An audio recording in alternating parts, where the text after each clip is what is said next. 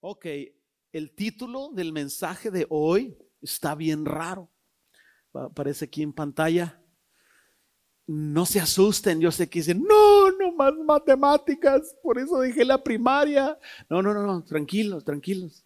Hay secundaria abierta, eh, también hay que superarse, no, no sean así, pero ah, no se asusten, no es nada de álgebra, no, no, yo sé que hasta la operación matemática es incorrecta, obviamente significa algo y a lo mejor la anomalía, lo, lo diferente del título va a hacer que llame un poquito más la atención y se quede en nuestra conciencia este mensaje. Y de verdad, el mensaje de hoy es mucho más simple que el de la semana pasada. Tan simple como dos o tres versículos de la escritura en los cuales nosotros debemos de actuar en obediencia Básicamente el mensaje de hoy va a ser un desafío que vamos a lanzar al final. El desafío va a ser 1 más 1 igual a 2022 y va a cobrar mucho más sentido, obviamente, al finalizar este mensaje. Pero yo les he dicho que durante este tiempo de estar en casa por Navidad y todo esto es un tiempo de oración personal para mí y para mi familia. Y Dios ha estado poniendo en mi corazón varias cosas que debemos de actuar y hacer durante este 2022.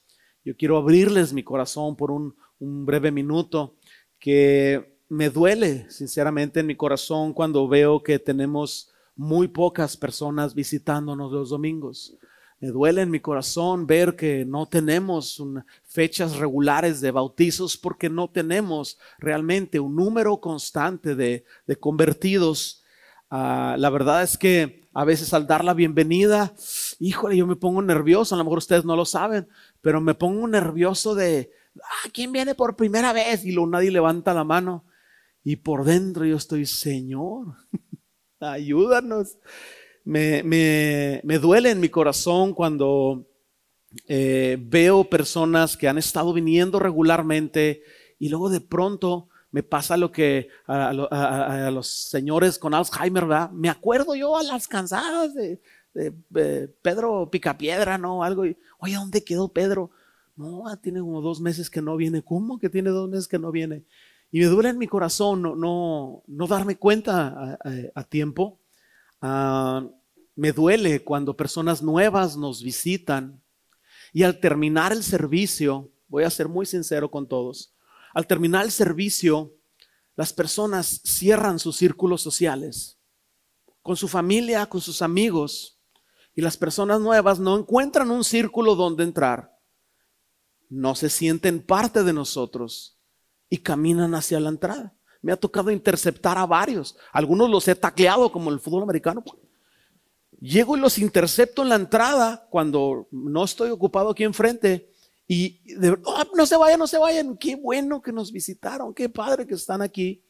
Entonces esto no tiene que ser de condenación para nadie, porque obviamente uno de los objetivos eh, eh, para la iglesia es que tengamos comunión, que tengamos hermanos. estos círculos son buenos, solamente que debemos de despertar en una conciencia de que antes de irnos con nuestros compadres, tenemos que alzar nuestra mirada y ver quién está aquí por primera vez. Tenemos un visitante hoy. Al final yo espero que eh, le hagamos bolita, ratonera o de perdida que lo saludemos y que él diga, órale, esta congregación es fraternal, me, me sentí muy bien. Yo hablaba con, con, los líderes en estos días y yo les decía mi experiencia cuando fui la primera vez a una iglesia cristiana. Me pusieron un sticker aquí, no me gustó el color ni la forma, este, pues porque era un corazoncito y yo, pues tan macho que soy, ¿no? Pues como. Y, anduve dudando. No, no se crean. Este, no me gustó el sticker, pero al final la gente me veía con el sticker y me saludaba. Ah, qué bueno que estás aquí y qué bueno que estás aquí. Me, me animó bastante que personas desconocidas se interesaban por mí. Ese es el amor fraternal y va a ser parte del desafío que vamos a tener hoy. Entonces, ah, he llegado a la conclusión de que aun cuando yo mencione esto, yo no puedo cambiar las vidas de, esta congregación. Como humano no, no, lo puedo. Puedo pensar en ideas, puedo pensar en sistemas, puedo hacer muchas cosas. Ah, Dios tiene que hacer en ti la obra. Dios tiene que poner en ti tanto el querer como el hacer. pero a la vez, al mismo tiempo, Dios ha puesto en mí el hacer algo al respecto. El hacer algo al respecto y, siento que Él me ha dicho, haz algo y yo me voy a encargar. Intenta hacer algo que esté a tu mano hacer y el resto lo voy a hacer yo, ¿ok? En obediencia a este sentir, yo quiero compartir este mensaje con ustedes. Entonces, ah, ¿qué significa uno más uno 2022? Significa que esto es un desafío que quiero compartir con ustedes no es un desafío que me estoy inventando, está en la escritura. Es un desafío que está basado en la gran comisión y en el amor fraternal que Dios nos llama a tener como iglesia. Entonces, el primero uno tiene un significado. El primero uno significa el primer desafío de hoy. Ahí les va. ¿Están listos? Respiren profundo con J. Digan, ay mamacita, si quieren, no les Número uno, gana a una persona para Cristo en el 2022. Que cada uno de nosotros tome como meta ganar a una persona no cristiana en el 2022. Que esa sea tu meta. ¿Cómo le vas a hacer? Bueno, ahorita te voy a dar unos tips, pero yo no sé. Que el Señor te ayude. El siguiente número, el siguiente número uno significa cuida a una persona de esta congregación como cuidarías a tu hijo que no se desbalague. Es decir, cada quien que encuentre a alguien que lo vigile, que alguien, eh, tú vigila a alguien más y tú dices, yo voy a escoger a fulano de tal y cuando falte un domingo yo le voy a pasar lista porque ese pastor no da una, se da cuenta dos meses después. Está remenso, no le hace. Yo lo cuido. Imagínate si cada uno nos cuidamos, si cada uno de nosotros tiene, como nos decían de niños, un ángel de la guarda, si cada uno de nosotros tiene una atalaya personal que nos vigile. Entonces, el reto para este año no solo se trata de conocer más profundamente a Dios, sino reflejar ese amor de Dios en la manera de amar a los que no conocen a Cristo y amar a los que están parte de nuestra familia, porque estamos viviendo tiempos difíciles, tiempos en los que es muy fácil que un cristiano no bien asentado pueda alejarse de la fe. Entonces vamos a lanzar el desafío. Si tú estás listo para escuchar el desafío, puedes decir, ¡Ujaja! Uh, ah, ah, no, no, tampoco. ahí lo voy a traer, ¿no? Número uno, primer desafío, ya lo mencioné, gana a una persona para Cristo durante el 2022. Todos sabemos esto porque lo hemos leído en la escritura, pero yo no sé si todos lo entendemos de una manera personal. Yo lo he compartido así en otras veces. La gran comisión de ir y predicar el Evangelio a toda criatura es tu comisión. Di conmigo, la gran comisión es mi comisión. Gracias. No es algo de pastores, no es algo de misioneros. No, no, no, que vengan los misioneros gringos y que, que nos traigan a los inconversos. No, señores, no comadres. La gran comisión es mi comisión como pastor, sí. Pero es tu comisión también, porque Dios a ti te ha salvado, el Señor te ha perdonado y te ha dicho, ahora ve, comparte con otros este perdón y este amor. Quiero que abran sus Biblias en el Evangelio de Marcos 16, 15. Vamos a leer lo más básico que de este mensaje que podemos leer. Jesús está hablando 16, 15 al 16 del Evangelio de Marcos.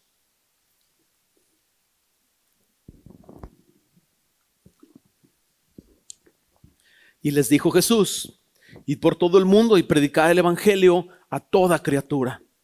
El que creyere y fuere bautizado será salvo, mas el que no creyere será condenado. Cuando yo leo Marcos 16, 15 y 16, cuando Jesús dice, id por todo el mundo, a mí no me suena como a sugerencia, a mí me suena como a orden. Por eso lo tomo personal. La gran comisión es mi comisión. Brinca ahora unas páginas atrás al Evangelio de Mateo. Estoy seguro que lo has leído antes. Mateo 28, 19. Mismo concepto del Evangelio y de la gran comisión. Jesús hablando con sus discípulos después de haber resucitado, les dijo, por tanto, otra vez la orden, id y hacer discípulos a todas las naciones, bautizándolos en el nombre del Padre y del Hijo, del Espíritu Santo, enseñándoles que guarden todas las cosas que os he mandado, y aquí yo yo estoy con vosotros todos los días y hasta el fin del mundo. Amén. Predicar el Evangelio y aquellos que creyeron, tomarlos en una responsabilidad personal como discípulos, es una orden, no una sugerencia. O la o estás obedeciendo en este momento o lo estás desobedeciendo. Entonces, híjole, me dan nervios. Fortalécete en Dios. Porque el no hacerlo es directamente desafiar a Dios. Tú te puedes esconder en tu temor, te puedes esconder en tu comodidad, te puedes esconder en la distracción que tú quieras, pero actualmente o lo estamos obedeciendo o lo estamos desobedeciendo. Entonces, quizás tú te estás preguntando, bueno, el desafío es alcanzar a alguien en este año para mí. ¿Cómo le voy a hacer para alcanzar una persona para Cristo en este año? Si tú te estás preguntando eso, yo quiero darte algunos consejos. El primero de ellos es este. Libérate del estrés y de la presión de convertir a las personas. Cuando tú y yo leemos estos pasajes de la Gran Comisión, no leemos ve y conviértelos. No leemos ve y convéncelos. Leemos ve y predícales. Entonces, libérate de la presión de que, híjole, y si le digo y, no se arrepiente, y si me dice que no, a muchas personas no predican el Evangelio porque tienen miedo a que los rechacen. Pero el Señor no te dijo que lo hicieras solo con aquellos que te acepten, dijo que lo hicieras. Te voy a decir algo que te va a animar bastante. Al propio Señor Jesucristo, personas le dijeron no. Qué alivio. No tengo que convertir a nadie. Muchas personas no predican el Evangelio porque se sienten que no están preparados bíblicamente. Oh, no, no, es que yo tengo que hacer fundamentos del discipulado siete veces y cuatro años de, hay cuatro años de así, ¿no? Cuatro años de instituto bíblico. No, no necesitas estar súper archirrecontra preparado bíblicamente. Lo único que necesitas es hablar hebreo, griego y memorizar el Nuevo Testamento. No, no se crean, claro que no. No necesitas estar preparado bíblicamente. Sé libre de esta presión.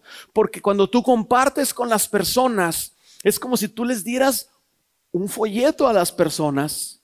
Ellos van a leer esa información. Y entonces es un asunto entre ellos y Dios.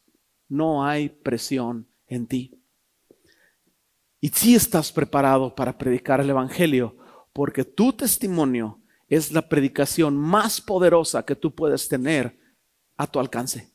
Tan solo diles cómo era tu vida sin Cristo. Diles cómo entendiste que Cristo podía ser tu Salvador, cómo Él te perdonó. Y diles cómo tu vida ahora es con Cristo. A lo mejor no es color de rosa y súper eh, hermosa, sin problemas. No, a lo mejor tienes desafíos, pero tú les puedes decir, pero ¿sabes qué? O sea, no importa que venga mi vida, yo tengo una paz de saber yo voy a ir al cielo con el Señor. Tu testimonio es la predicación más poderosa que tú tienes a tu alcance. Hermano, hermana, cuéntales tu historia, porque tu historia es una gran historia. ¿Cuántas personas estarán sufriendo como tú sufrías? Hombres que fueron alcohólicos, ¿cuántos hombres están frustrados, perdieron a su familia porque no han podido vencer el alcohol? ¿Cuántos matrimonios destruidos? ¿Cuántos hijos de familias divorciadas que necesitaban un consuelo? Tu historia es una gran historia y todos necesitamos escucharla. Segundo consejo, predica, invita, ora. Aprovecha toda oportunidad que tú tengas para predicar el Evangelio. Algunos de ustedes quizás dicen, híjole, es que todos mis amigos, todo mi círculo social son, son cristianos ya y pues no sé ni a quién predicarle, ¿ok? Aprovecha todo contacto que tú tengas con cualquier ser humano. El del Uber, el del camión, el que te atiende en la gasolina, el que te cobra en la caja, el parquero, el que se tropezó enfrente de tu casa, lo agarras caído y no hasta que se levante cualquier persona con la que tú tengas contacto es un potencial persona para predicarle el Evangelio. Entonces, si tú tomas el desafío de alcanzar a una persona para Cristo en este año, tú dices, sí, yo tomo el reto, yo quiero obedecer la gran comisión, para que tú traigas a una persona a la iglesia, tú vas a tener que hacer varios intentos. Vas a tener que hacer 10 o, o 12 invitaciones a personas. Entonces no hay personas que se acerquen a ti que tú debas de desperdiciar la oportunidad en este año 2022. Invítalos a la reunión, invítalos al grupo en casa. Estamos ya próximos a, abrirlos, ahora sí ya lo vamos a hacer. E, invítalos a, un evento que haya, invítalos a tu casa a tomar café. que va a haber una kermés o algo para recaudar fondos en la iglesia, invítalos, dile, mira, ¿sabes qué? Los cristianos no toman ni fuman, pero qué buena comida hacen. Y ya si no está buena la comida, pues ya por lo menos vino, ¿no? Ah, pero invítalos anímalos a venir. Ora por ellos. Antes de hacer una invitación, ora por ellos. Antes de salir de tu casa, Señor, ayúdame. Dime quién debo de invitar. Quítame lo cobarde, quítame el miedo. Ah, ayúdame. Haz una lista de 10 personas que tú vas a invitar. Mi primo, el vecino, este, aquello. Y quizás en esa lista tú tengas espacio, yo no sé, cuatro o cinco lugares de personas no conocidas. Y esos cinco personas no conocidas, quizás es el del Uber, quizás es el parquero, quizás es alguien que estaba ahí en la fila contigo a pagar la revalidación vehicular. Hay quizás personas que tú no conoces, ora por ellos en tu lista de 10. ¿Quieres hacer una lista de 20? Haz una lista de 20. Pide a Dios oportunidades para que tú puedas compartir. Dile, Señor, pues yo no tengo ideas de cómo, pero voy a salir a la calle, voy a estar haciendo mi trabajo y yo voy a confiar de que el tema va a salir ahí en la conversación o de que una persona va a estar en una situación y tú me vas a poner en mi boca las palabras que yo debo de decir, en mi corazón la acción que yo debo de hacer. Pídele a Dios valentía esto es bíblico. La escritura nos dijo Jesucristo eh, que recibiéramos poder para predicar el Evangelio en Hechos 1.8. Entonces tú no puedes hacerlo en tus fuerzas. Si te da miedo, es porque lo estás haciendo en tus fuerzas. Si, si te da inseguridad, es porque carnal, humanamente lo quieres hacer. Pero en el preciso momento en que tú ores, no va a haber rayitos, ni angelitos, ni caballos con relámpagos. Vas a orar, Señor, dame valentía, lléname con tu Espíritu Santo. El siguiente segundo, Dios te va a dar la fortaleza para hacerlo. Número tres, no evangelices cristianos. Por favor, no inviten a cristianos. Dejen a los cristianos donde están. Muchas personas evangelizan a otros cristianos porque así no le fallan, así no me rechaza. Oye, no, que va a haber una actividad de hombres en mi iglesia. Te invito. Déjalo en su iglesia. A lo mejor es un latoso. Como este hermano de acá atrás que está ahí con el cubrebocas. No, hombre, si le dijera. Pero bueno, deja a los cristianos donde están. El Señor inició una obra en sus vidas, el Señor la va a perfeccionar. Ellos están muy bien. Pero la cantidad de personas allá afuera que está sufriendo las consecuencias de su pecado es inmensa. Entonces, toma valentía, no le prediques a los cristianos, predícales a los no cristianos, invita a los no cristianos. Les voy a hacer una pregunta que va a requerir toda tu inteligencia y todo tu conocimiento bíblico y si no la respondes, quizás si te van a salir ronchas y llagas y piojos. Te voy a hacer una pregunta. ¿Tú eras cristiano antes de convertirte? ¿Sí o no? Eras mundano. Ibas al infierno. Entonces es posible que un mundano pecador escuche el mensaje y acepte venir a la iglesia. ¿O no estarías aquí? Entonces es perfectamente posible que agarres a Pancho Pantera y lo invites y tú estás ahí todo temeroso. Ay, no, A lo mejor Pancho Pantera necesita esta invitación. Y un momento de valentía puede abrir la dimensión a algo increíble. Número cuatro, haz discípulos. No solo se trata de invitarlos a la reunión, a lo mejor algunos van a aceptar, algunos van a rendir, van a rendir su vida a Cristo. Ahí tu papel no termina. Porque sería el equivalente a tener un bebé y dejarlo en la banqueta. Por algo la escritura le llama a los recién convertidos nacidos de nuevo. Literalmente en el espíritu son un bebé. Y un bebé, el papá y los adultos lo ayudan en los siguientes años de niñez. Entonces esa persona que aceptó venir, que rindió su vida a Cristo, tu trabajo no termina ahí. El desafío es completo. Le tomas de la mano y lo empiezas a ayudar, lo empiezas a guiar hasta que veas que está encaminado. Si tú aceptas este desafío, tu responsabilidad debe de ser guiar a esa persona a bautizarse en agua. Rindió su vida a Cristo. ¿Cuál es el siguiente paso?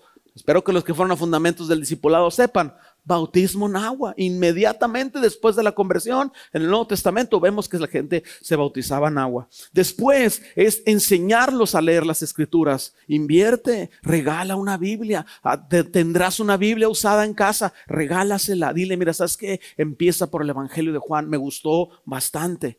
Invítalo a unirse a un grupo en casa. Anímalo a que vaya a fundamentos del discipulado. Si está aquí sentado y le da pena caminar al módulo, dile, oye, tú, Pedro, ven, vamos, te quiero presentar a Javier Jaramillo. Vamos allá al módulo, vente, sígueme. Te, va a convenir, pruébate dos clases. Mira, hay café y pan ahí de gratis, vente.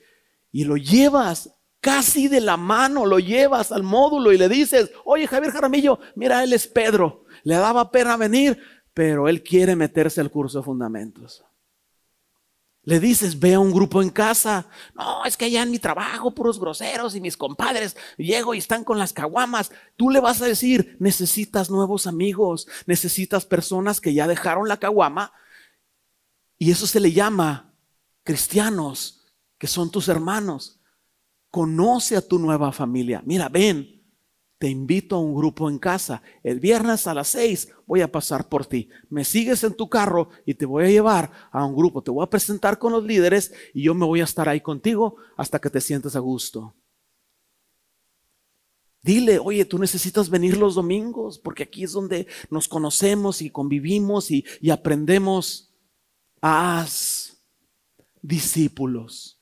No solo invites personas. Quisiera leerte una historia que me ha impactado mucho a través de los años, la he leído, hay veces que me acuerdo de la historia, brinco mi librero, tomo este libro. Ah, yo no sé cuántos de ustedes conocen a Max Lucado. Max Lucado es uno de los autores más influyentes eh, cristianos, es un pastor en la ciudad de San Antonio y de verdad es una bomba, es una bendición, ha impactado a millones y millones de personas, los ha animado en su fe, ha llevado personas a los pies de Cristo. Creo que ha escrito alrededor de 54 libros y cualquiera que tomes de él, de verdad es una garantía, es una bendición. Y él cuenta cómo se convirtió a Cristo. Escúchame con detenimiento y escucha la historia como él no recuerda exactamente quién lo invitó, él solo se acuerda de alguien que lo invitó, él escribió una carta anónima en este libro esperando que esa persona un día lo leyera. Dice, te estoy escribiendo para darte las gracias. Me hubiera gustado haberte agradecido personalmente, pero no sé dónde estás.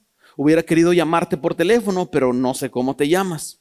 Si conociera tu aspecto, te buscaría, pero tu rostro está tan confuso en mi mente sin embargo, jamás olvidaré lo que hiciste.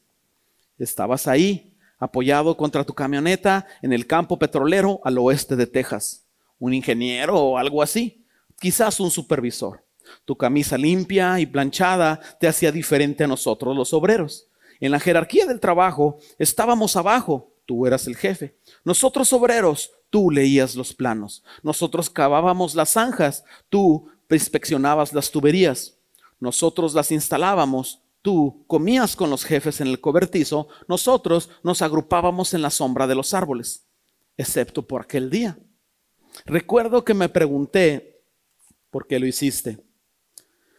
No éramos nosotros muy brillantes que digamos. Nuestras conversaciones y nuestro lenguaje eran rudos y vulgar.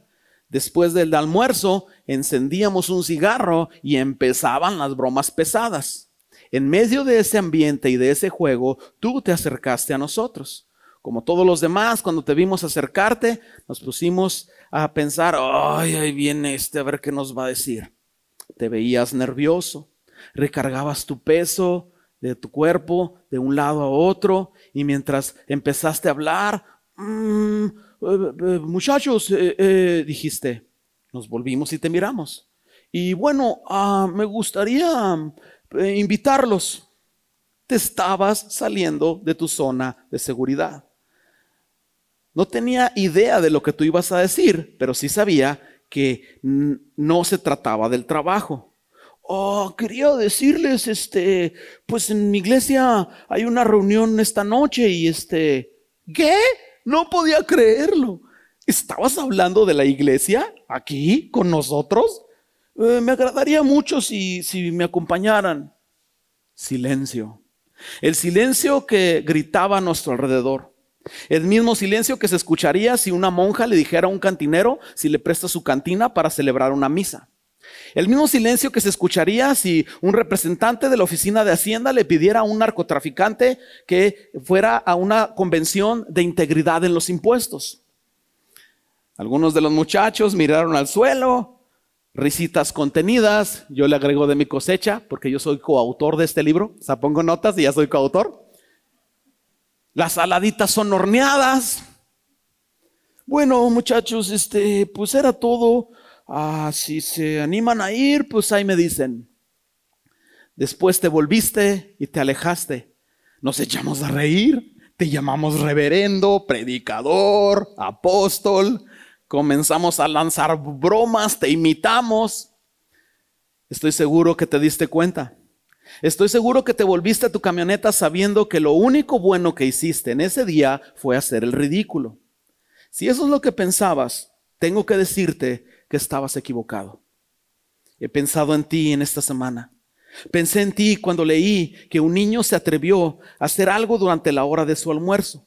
Pensé en ti cuando leí en Juan capítulo 6 la historia de un niño que le llevó unos panes y unos peces a Jesús. No era mucho lo que ese niño tenía, en realidad nada comparado con lo que se necesitaba para alimentar a cinco mil personas. Probablemente este niño tuvo que vencer el temor a hacer el ridículo porque, pues, ¿qué era su almuerzo para tanta gente reunida? Seguramente ese niño se preguntó si de verdad valdría la pena entregar su almuerzo. ¿Qué tan lejos se puede llegar con unos panes y unos peces? Creo que esa fue la razón por la que ese niño no le dio los panes y los peces a la gente, sino se los dio a Jesús. Algo le dijo a ese niño que si él plantaba la semilla, Dios garantizaría la cosecha. Tiempo después, sentado en mi dormitorio, una tarde ya muy noche, viendo de dónde sacaría yo valor para tomar la decisión que yo sabía que tenía que tomar, rendir su vida a Cristo. Pensé que tu amor por Dios había sido mucho más importante que tu amor por tu reputación. Recordé que te habías preocupado más por hacer discípulos que por dejar una buena impresión en el trabajo. Y cuando pensé, cuando pensé en ti, tu recuerdo se transformó en mi motivación. He contado tu historia docenas de veces a miles de personas. Cada vez la reacción es la misma. La, audiencia se transforma en un mar de risas, cabezas asintiendo eh, en señal de comprensión. Algunos sonríen porque piensan en el ingeniero de la camisa impecable de sus vidas, aquel que los invitó. Recuerdan el vecino que les llevó el pastel, la tía que les escribió la carta, el profesor que los animó a ir a la iglesia. Otros sonríen porque han, eh, han hecho lo que tú hiciste y ellos también se preguntan si su lealtad a la hora del almuerzo valió la pena. Quiero decirte que no fue en vano. Si lo pensaste, no lo fue. Así que te estoy escribiendo para darte las gracias. Gracias por el ejemplo, gracias por el valor, gracias por ofrecer tu almuerzo a Dios. El Señor hizo algo grande con lo que tú le ofreciste a Él. Se convirtió en un pan de vida para mí. Postdata, si por alguna asombrosa coincidencia lees o recuerdas este día, por favor, llámame te debo un almuerzo. Tú no sabes el impacto que puedes tener cuando le digas a una persona, Cristo te ama. No tienes por qué vivir de la manera en como estás viviendo. Puedes encontrar perdón en el nombre de Jesús. Tú no sabes el impacto que puedes tener en una persona. Este ingeniero inseguro fue y alcanzó a una persona que ha tocado a millones de personas. Tú no sabes lo que Dios puede hacer con un momento de obediencia para ti. Mis hermanos, alcanza a una persona para Cristo en 2022. Cuando practiqué esto en la mañana pensé que en este momento iban a decir, amén. Pero bueno, quizás están procesándolo ahí, está bien. Siguiente inciso. Cuida a una persona de pan de vida durante el 2022. Yo estoy consciente que como pastor tengo el anhelo, el corazón y la responsabilidad de cuidarles a ustedes y de servirles a ustedes. Y hago mi luchita lo mejor que puedo. Intento saludar a cuantos más de ustedes puedo, a cuantos de ustedes se dejan. Al final intento despedirme de los más que puedo. Ah, pero sinceramente yo no puedo partirme en 100 o en 200 partes, solamente puedo hablar con una o dos personas a la vez. A veces que por 30 segundos cada uno y un minuto otro, y a veces tengo que correr para alcanzar al nuevo atrás, como te mencioné. Pero, ¿qué pasaría si nosotros practicamos el amor fraternal? No solo somos llamados a predicar el Evangelio, Dios nos llama a amar a las personas que nos rodean. Mira lo que aparece aquí en pantalla, Romanos 12:10. La escritura nos da una orden, amaos los unos a los otros con amor fraternal. En cuanto a honra, prefiriéndoos los unos a los otros. ¿Qué significa prefiriéndoos los unos a los otros, que pongas primero a las personas antes que ti. Si hubiera una fila, si dónde está, no sé dónde está el hermano que nos va a traer pan la otra semana, pero tengo fe en que, ah, es cierto, es broma, pero vamos a imaginar que sucediera, ¿no? Y nos trae las donas y se hace la fila para las donas. La escritura dice que por amor a las personas, tú dejes que los demás se sirvan primero su dona. Aun cuando digas, híjole, se van a acabar las de chocolate, prefiriendo los unos es mejor que tu hermano coma a que tú comas. Esto es un principio básico del Evangelio. Entonces quizás tú no puedes controlar las decisiones de las personas, tú no puedes creer por otras personas, tú no puedes vivir la santidad por otras personas. Si alguien se aleja de la fe, tú no puedes obligarlo a regresar. Sin embargo, aunque la fe es personal e individual, si puedes genuinamente amar a las personas y preocuparte por las personas, cuidar que no se desanimen. Es donde me vino esta idea. Estaba meditando en un monte alto en la China, donde se perdió en un bosque, ¿se acuerdan cómo dice el Salmo? Y estaba pensando, ¿qué pasaría? Me dijo una voz si todos en pan de vida se portaran como cristianos. Si todos adquirieran la responsabilidad del Evangelio de amar a los demás más de lo que se aman a sí mismos. Y quiero hacer una nota. Si tú tomas el desafío de decir, yo voy a cuidar a esta persona y voy a cuidar que, no deje de congregarse, voy a estar al pendiente, cuando lo vea desanimado, voy a estar ahí con él. Si tú tomas ese desafío, no significa que ya tú eres su líder. Ah, me vas a dar los diezmos a mí y vas a hacer lo que yo digo. No, no, no, no. Esto es humildad, esto es servicio. Tú no vas a ser su jefe, tú vas a ser su sirviente. Tú vas a estar ahí al pendiente de esa persona. Entonces, si tú aceptas el desafío, sigue las siguientes pautas. Número uno, elige a una persona que no sea de tu familia. No, pues bien suave, tú vas, yo, yo, pastor, yo cuido que mi vieja venga a la iglesia, yo me encargo, yo me comprometo. Espérate, si tu señora es la que te trae a ti. Yo, yo, mi, mi esposa y mis hijos, es más, yo me encargo que mi hijo venga. Pues si tu hijo viene en portabebé, ¿cómo se va a venir solo? Escoge a alguien que no sea de tu familia. Y vienes el domingo y pasas lista. ¿Dónde está Pancho Pantera? Oh, ya lo vi. Qué bueno, sí vino. Entonces, todo está bien. Número dos, elige una persona que no sea de tu mismo sexo. Ah, qué chidota, ¿verdad? No, la güerita esa, la del ojo verde. Yo, yo la cuido, pastor. Que venga.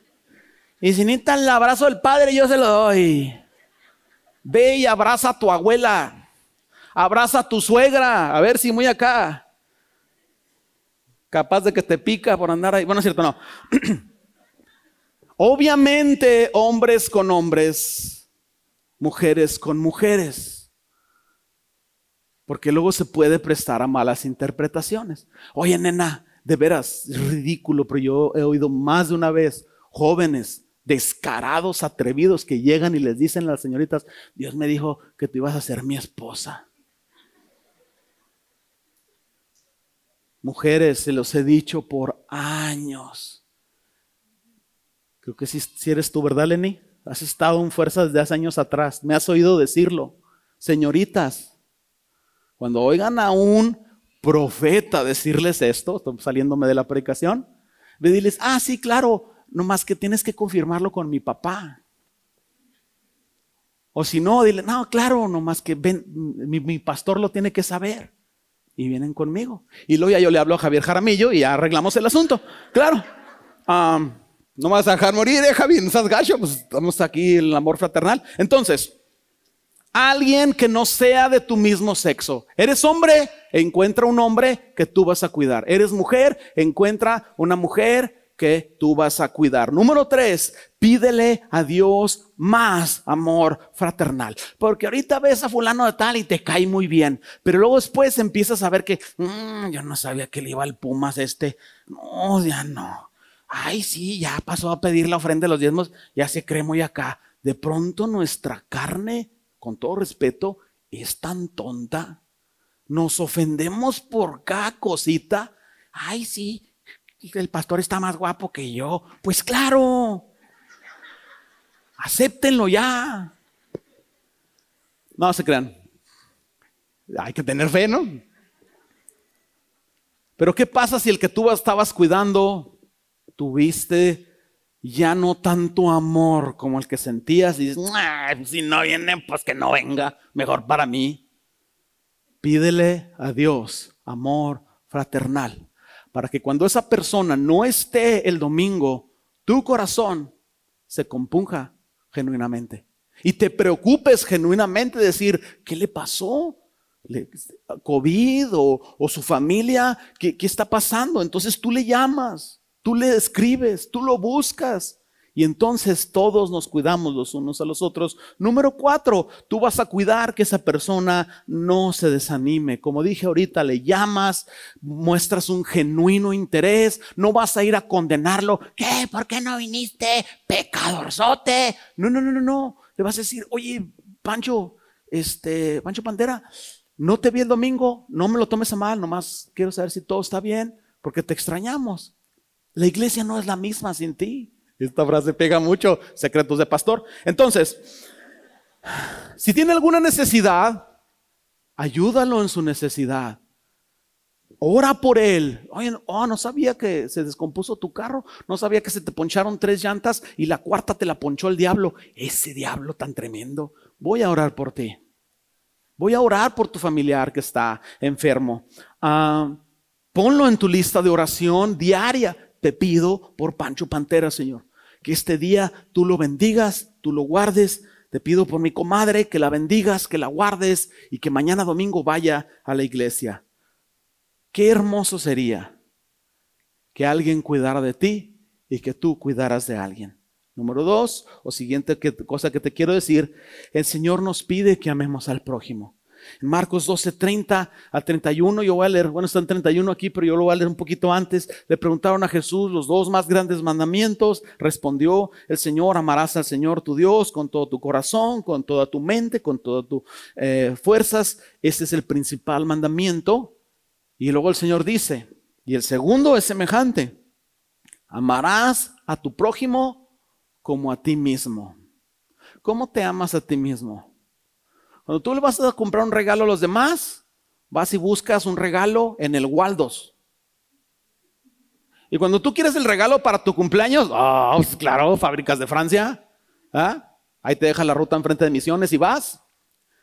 Ama a las personas como te amas a ti mismo. Prójimo es la persona más cercana a ti. Voltea a tu derecha. ¿Estás viendo a alguien? Ese es tu prójimo. Voltea a la izquierda. Ahí está otro prójimo. Y la necesidad de tu prójimo es la necesidad más importante que tú debes de atender según entendemos en el Evangelio. Entonces, amar al prójimo significa hacer por otra persona lo que a ti te gustaría que hicieran por ti. Amar al prójimo, al prójimo significa tratar a otra persona de la manera en que te gustaría que te trataran a ti. ¿Te gustaría que alguien estuviera al pendiente de tu vida y que no te dejara descarriarte de la fe? Levanta tu mano si te gustaría. A mí me gustaría. Mantén tu mano arriba. Entonces ve tú y haz lo mismo. Gracias. Esta congregación va a ser extraordinariamente mejor cuando nosotros alcancemos a los perdidos y nos amemos como una verdadera familia. En conclusión, ganar a una persona, voy a ser bien sincero, más de lo que he sido en este mensaje, si te fijas, fue súper simple. En conclusión, y con mucha sinceridad, ganar a una persona durante el 2022 y cuidar a una persona de aquí de la congregación, tu hermano en la fe, no debería de ser el desafío para el año 2022 nada más. Debería de ser el desafío que tú tomas cada año de tu vida. No debería ser algo que el pastor me animó a hacer en un sermón de quién sabe qué se fumó. Debería de ser tu estilo de vida cada día que tú te nombres a ti mismo, soy cristiano. He leído la Biblia. He entendido que la gran comisión es mi comisión. He entendido que el segundo mandamiento más importante es amar a las personas de la manera en que me gustaría que me amaran a mí. Entonces, si tú te puedes ubicar en este momento, dices, híjole, sinceramente, yo no he alcanzado a nadie en el año pasado o en este último tiempo. Sinceramente, yo he andado ahí de lastimoso con el Señor. Señor, ayúdame aquí. Señor, ayúdame allá. Sáname de mis reumas, Señor. Y tú dices, sí, la verdad, nomás yo he estado pensando en mí. ¿Ok? Ese es tu punto de partida. Y no hay ninguna condenación, porque entonces hay una oportunidad en tu vida de decir, Señor, no he alcanzado a nadie, pero yo voy a empezar otra vez bien voy a obedecer tu gran comisión, voy a hacerlo, voy a intentarlo, voy a orar, voy a hacer todo lo que esté en mi mano hacer. Me había preocupado nada más por mí, hoy entiendo que yo no soy la persona importante en esta congregación, es mi prójimo, Señor, dame amor fraternal, este es mi punto de partida, ahora yo voy a amar a alguien de la manera en que yo debo de amarlo. Ubicarte donde estás parado no es malo. Es bueno porque es el punto de partida. ¿Me estoy logrando explicar? Quiero decirles una última palabra. No te condenes ni te desanimes si termina el 2022 y no alcanzaste a nadie. Nada más ya no vuelvas. Ah, no es cierto. No, no es verdad. ¿Cómo creen, hermanos? Yo los voy a cuidar, yo los voy a cuidar. No, no, no, no te desanimes. Si lo intentaste con todo tu corazón, hiciste 10, 15 invitaciones, nadie aceptó o unos aceptaron, pero no rindieron su vida a Cristo. Si tú tienes la paz en tu corazón de haberlo intentado genuinamente, Dios no te llama a convertir a las personas. El Señor te llama a invitarlos y a predicarles el Evangelio. ¿Cierto o falso? Si tú dices, yo voy a cuidar al compadre y voy a andar ahí, y no, le llamé la primera vez y me dijo si voy y no fue. Y la segunda vez me mandó al buzón. Y la tercera vez me dejó en visto. La cuarta vez ya no quiso contestarme la llamada. Se fue y fallé. No, no fallaste. Si lo intentaste con todo tu corazón, tú hiciste lo que Dios estaba poniendo en tu corazón hacer. Lo demás está entre esa persona y Dios. Vamos a retomar esto un poco más adelante. En un mes o dos yo voy a recordarles de este mensaje y les voy a preguntar cómo van con su alcanzado, cómo van con la persona que están vigilando. Obviamente, antes de terminar este mensaje, yo tengo que hacerles una pregunta. Silencio, qué bonito. Está tenso el ambiente, mis hermanos. Ya saben a dónde voy, va. Ya están diciendo, chimpa, que vine. ¿Quién de ustedes se compromete a aceptar el desafío de decir, yo voy a intentar con todo mi corazón alcanzar a una persona para Cristo, la voy a traer a la iglesia y no la voy a soltar hasta que sea un cristiano que ya va encarrilado. ¿Quién acepta el segundo desafío también de decir, yo voy a encontrar a alguien que voy a cuidar, le voy a pasar lista, voy a estar al pendiente, lo voy a servir, lo voy a amar como a mí mismo durante todo el año, yo me voy a encargar de que esa persona no falte a la iglesia. ¿Quién de ustedes dice, yo acepto el desafío Ponte sobre tus pies.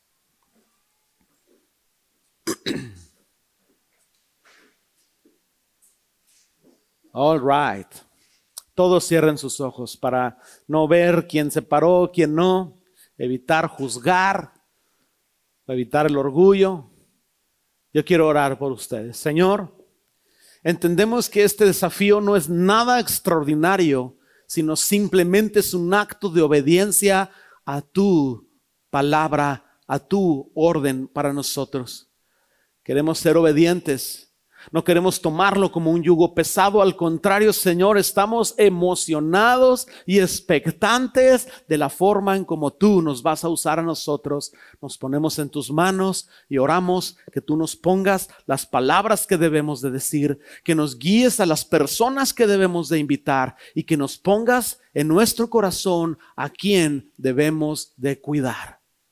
Lo pedimos en el nombre de Jesús. Amén.